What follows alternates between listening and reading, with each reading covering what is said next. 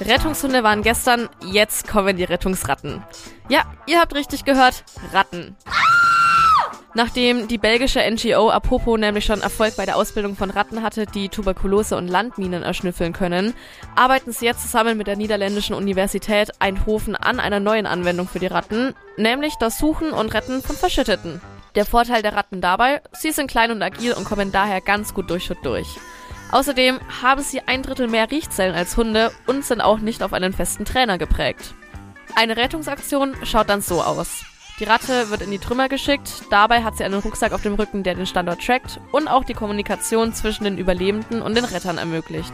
Der Rucksack fungiert übrigens auch noch als eine Art Lautsprecher, aus der Ich bin eine Rettungsratte und ich komme, um dir zu helfen. schallt, um den Verschütteten die Angst vor den Ratten zu nehmen. Cool, oder? Und damit habe ich mal wieder was gelernt, was mir ewig im Kopf bleibt, anstatt dem Ort, an dem ich wieder meine Schlüssel abgelegt habe.